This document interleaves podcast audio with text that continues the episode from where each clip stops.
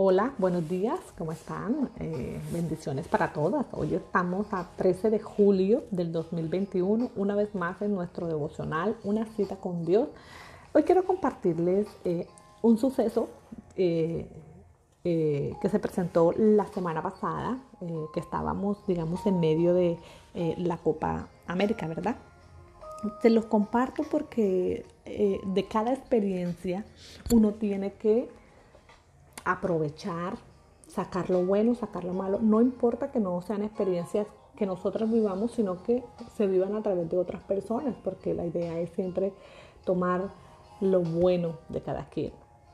La semana pasada estaba, digamos, en, estaba Argentina y Colombia, ya en lo último, luchando por un, por un puesto eh, a la semifinal.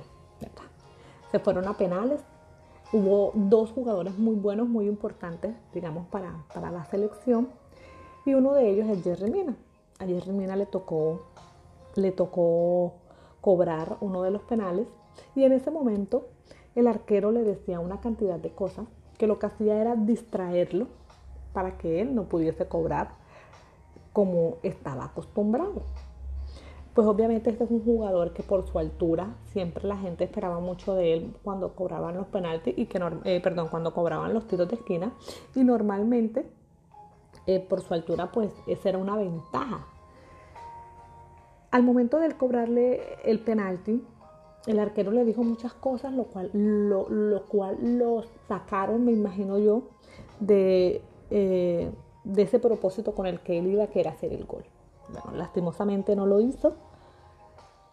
Me imagino que se tuvo que haber sentido muy, muy triste porque hubo muchos jugadores que se burlaron de él, del, equipo, del equipo eh, competitivo. ¿Qué pasa? Que al siguiente viene Borja, otro jugador muy bueno.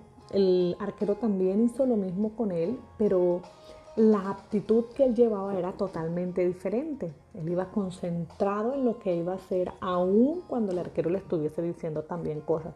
Y definitivamente él se, centró y pudo, y pudo anotar.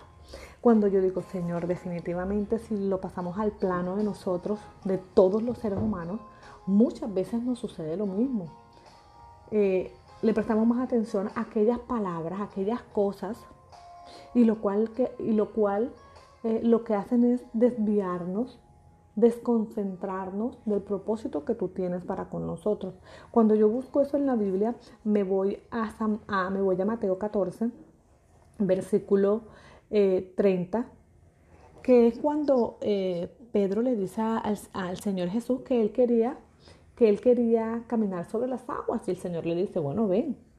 Pedro va, pero dice la palabra de Dios eh, en el versículo 30, dice, pero al ver el fuerte viento tuvo miedo y comenzando a hundirse, dio voces, dio voces diciendo, Señor, salvan.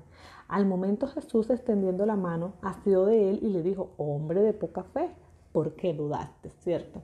¿Por qué dudaste? Muchas veces dudamos. ¿Por qué? Porque escuchamos, así como escuchó Pedro, el viento, el sonido del mar. Empezamos a escuchar aquellas voces de nuestra familia, de nuestros amigos, aún voces nuestras que nos dicen que no vamos a poder, que estamos ya muy adultos, que eh, eh, eso no le va a salir bien, que no nos van a llamar del trabajo, que ya perdimos, que ya no me quieren, que una cantidad de voces que lo único que hacen es desviarnos del propósito que Dios tiene para con nosotros.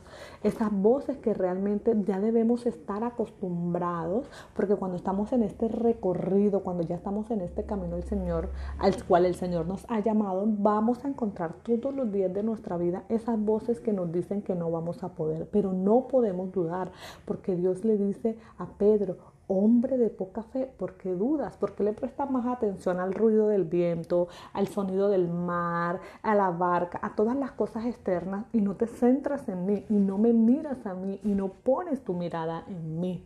Así que hermana, hermano, no sé ¿A qué le estás poniendo tu, tu, oído? ¿A esas voces negativas o tu mirada a ese ser supremo, omnipotente, omnisciente, a ese ser maravilloso, a ese Señor dueño del cielo, de la tierra, de todo lo que habita sobre ella.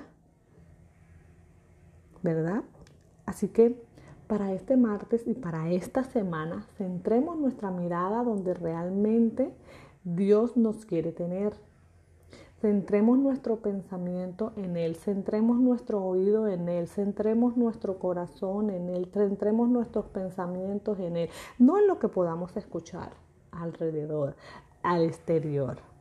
Que no nos pase lo que le pasó a Pedro, dudó, no tuvo fe que esta semana sea una semana llena de victorias, que esta semana sea una semana de respuesta, que esta semana sea una semana de llamamientos, que esta semana sea una semana de nuevos empleos, que esta sea una semana de firmar esos documentos que están pendientes por firmar, que esta semana sea una semana de resultados positivos eh, en el médico, que esta semana sea una semana donde vamos a ver la gloria, donde vamos a ver la bendición, donde vamos a el cumplimiento de nuestro Señor en nuestra vida, de sus promesas en nosotros. Que esta sea una semana de exaltación.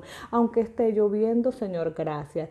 Que no hay para la comida, Señor, gracias. Que no hemos pagado el arriendo, Señor, gracias. Que no hemos pagado la cuota del banco, Señor, gracias. Porque esta semana vamos a creer, no vamos a dudar, vamos a tener fe que en Dios, que en Dios somos más que vencedores y que y quien nos sustenta, nos levanta y nos alimenta en nuestro Señor Jesucristo.